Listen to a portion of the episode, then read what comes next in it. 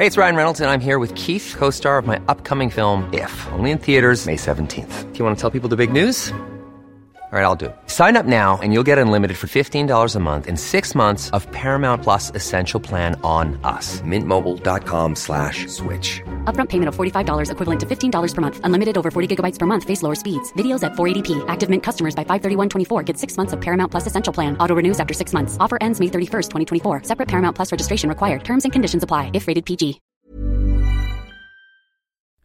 Capitulazo el que tenemos hoy. Vamos a hablar de un tema de una red de corrupción que se descubrió en Chiapas, vamos a hablar de una red de corrupción que se descubrió en la CONADE, vamos a hablar también del tema de Gerardo Fernández Noroña que se destapa como candidato a la presidencia para el 2024, faltando un chingo todavía. Bienvenidos a Alto Parlante. Puedes tuitear que jefe de gobierno será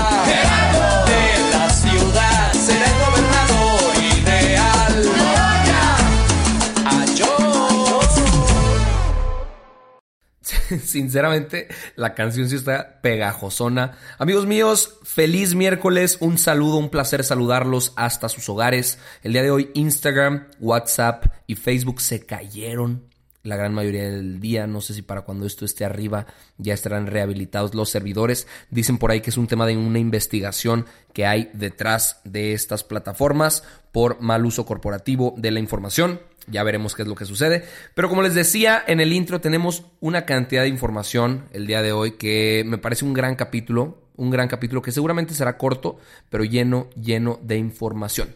El primer tema, eh, Gerardo Fernández Noroña, en una videocolumna para SDP Noticias, se destapó para ser candidato en el 2024 a la presidencia de la República. Gerardo Noroña es un diputado federal por el Partido del Trabajo, un diputado que, está, que ha estado lleno de controversias, de malos comentarios, de insultos, eh, de videos en los que se pelea con la gente, etcétera, etcétera. No solo con los diputados, sino con la gente en general en las calles. Pero bueno, él en su videocolumna dijo que él estaba pues considerando ser candidato presidencial para el 2024. Mencionó que hay algunos otros nombres que también pudieran ser candidatos. Mencionó a Claudia Sheinbaum, que es la jefa de gobierno del Distrito Federal. Él dijo que, que probablemente ella es la favorita de Andrés Manuel, pero que no, no basta con amor. Entonces que tendrán que, pues las cartas, hablar para ver quién se queda con la candidatura. También mencionó a Tatiana Cloutier, que es su compañera en la, en la Cámara de Diputados. Mencionó a Ricardo Monreal, que, que es el coordinador de Morena en la Cámara de Senadores. Y mencionó a Marcelo Ebrard, que es el secretario de Relaciones Exteriores en la administración actual. No es la primera vez que Noroña hace esto. En el 2016 dijo que él quería ser candidato para el 2018, pero un año después se echó para atrás. Dijo que él no quería ser un estorbo para Andrés Manuel, que no quería dividir por ahí. Y pues lo dejó por la paz. Le mandó la carta al INE diciendo que ya no quería ser. Entonces ya veremos qué pasa. Todavía faltan cinco años, va. O sea, va 10% el sexenio de Andrés Manuel y este güey ya está perfilándose para para ser candidato. Eh, a mí mm, no me parece que lo vaya a armar porque pues, el, el, el vato es, es, más, más payasero que, que, que, otra cosa, pero pues bueno, la gente decide y la gente también se equivoca, amigos míos. Siguiente tema, un tema importantísimo para los deportistas y para todos en general porque pues hace denotar mucho de lo que está pasando en el país con el apoyo a a los profesionistas, a los artistas, a los deportistas, etcétera, mexicanos. Paula Pliego, que es una esgrimista mexicana, acaba de anunciar que se va a naturalizar por Uzbekistán porque ya no quiere participar como deportista mexicana. En una carta señaló a tres personas directamente, Alfredo Castillo, que es el exdirector de la CONADE, a Carlos Padilla, que es el presidente del Comité Olímpico eh, mexicano, obviamente, y a Ana Gabriela Guevara, que es la directora actual de la CONADE. Ana Gabriela Guevara respondió a la carta diciendo que, que no hay dinero, que el presupuesto tuvo una reducción del 35% en comparación al año pasado y que lo establecido fue de, de 1.719 millones que son 70 millones menos que se eliminaron de la Cámara de Diputados, y dijo que, que el dinero de las becas pues no se eliminó ni se redujo, solo que no están, no, no tienen dinero para darlas ahorita y que están viviendo al día, o sea que no van a tener ni para pagar la luz y otros servicios de las instalaciones de la CONADE. La historia de Paula Pliego, amigos míos, es interesante, porque ella, cuando iban a hacer los Juegos Olímpicos de, de Río de Janeiro 2016, en un dopaje que le hicieron, pues fue, salió positiva pero supuestamente después se anunció que había sido un error de laboratorio. El laboratorio, el laboratorio ahorita está cerrado, pero le afectó muchísimo a, Paola, no pudo ir a los Juegos Olímpicos. Ahora que van a ser los, los Panamericanos, le dijeron que sí iba a poder ir, pero pues ahora ella sale a mencionar que ya tuvo suficiente con la corrupción que hay dentro de la CONADE. Y cerró una carta diciendo que no hay peor despedida que la que nunca planeaste hacer, pero recuerda que para empezar una nueva etapa tienes que cerrar otra. El final es de donde empezamos. Esperemos que a Paula Pliego le vaya excelente representando a Uzbekistán en todas las competencias internacionales y pues qué lástima que tengan que recurrir a esto nuestros atletas mexicanos para poder portar alguna medalla en el cuello esforzándose en las disciplinas en las que ellos son expertos y se la parten todos los días para ser los mejores.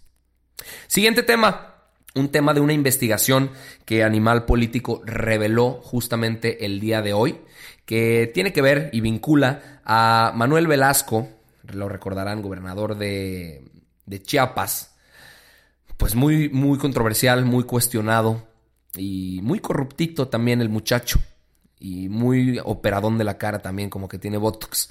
Este, yo me lo topé en algún momento en un evento allá en Tuxtla Gutiérrez y, de cerca puedo corroborar que se ve plástica su cara. Pero bueno, ese, ese no es el tema de hoy. El tema de hoy es que existe algo en Chiapas que se llamaba la Secretaría para el Desarrollo y Empoderamiento de la Mujer, eh, SEDEM, y con un programa que ellos tenían, que, que fue el que promovió Manuel Velasco, que se llamaba Bienestar de Corazón a Corazón, le hacían eventos a las mujeres del Estado, ¿ok?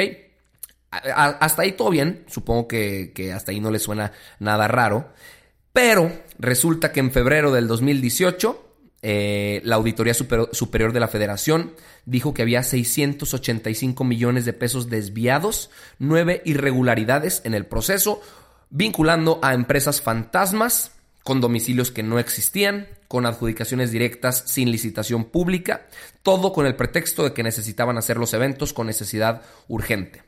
Este programa de Bienestar de Corazón a Corazón organizó 80 eventos. Para estos 80 eventos, después de haber visto el papeleo, Animal Político pudo comprobar que se contrataron 838 escenarios, 2.037 equipos de luminaria grande y 1.673 plantas de energía. Eso quiere decir que, que, para cada evento se contrataron 10 escenarios y 20 plantas de energía. O sea, desde ahí ya está chueco. Fueron a visitar las empresas a las cuales hacía referencia estos contratos y los domicilios no existían.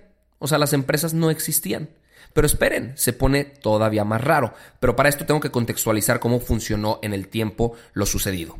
En diciembre del 2017, Juan Manuel Portal sale como titular de la, de la Auditoría Superior de la Federación, entra David Colmenares y el 2 de octubre del 2018, pues, hasta ahí todo, la, investigación seguía, estaba marchando. Xochitl Galvez, el 2 de octubre, pongan atención aquí, eh, pidió que se investigaran a fondo nuevamente y pidió la comparecencia de Manuel Velasco, ¿ok? Ese mismo día la auditoría recibió cuatro carpetas de información para que se investigara pues de manera más completa. Pero tan solo dos días después, el 4 de octubre, se retiró la petición y Manuel Velasco ya no iba a comparecer. Ahí les va cómo funcionó el tema de los contratos y por lo por qué la Auditoría Superior de la Federación perdonó este desvío de 685 millones de pesos. El mismo día, este 4 de octubre, cuando se retiró la petición, 10 de las 26 empresas regresaron 3 millones 436 eh, mil pesos de esos 685 millones.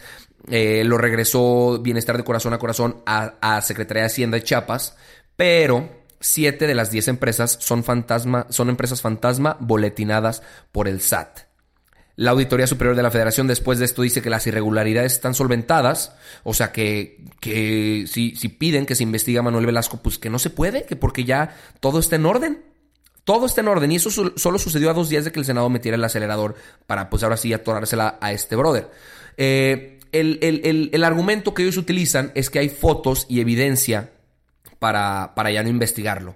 Pero después de hacer un poquito de investigación, Animal Político se dio cuenta que las fotos eran falsas, que las fotos que ellos usaban como evidencia para decir, güey, todo lo que contraté se usó, todo lo que contraté estuvo en el evento, las fotos que utilizaron eran eventos de años anteriores, cosas que nada tenían que ver con esos eventos de bienestar de corazón a corazón y los 80 eventos con chingos de energía y escenarios y luminaria que ellos supuestamente habían contratado por urgencia.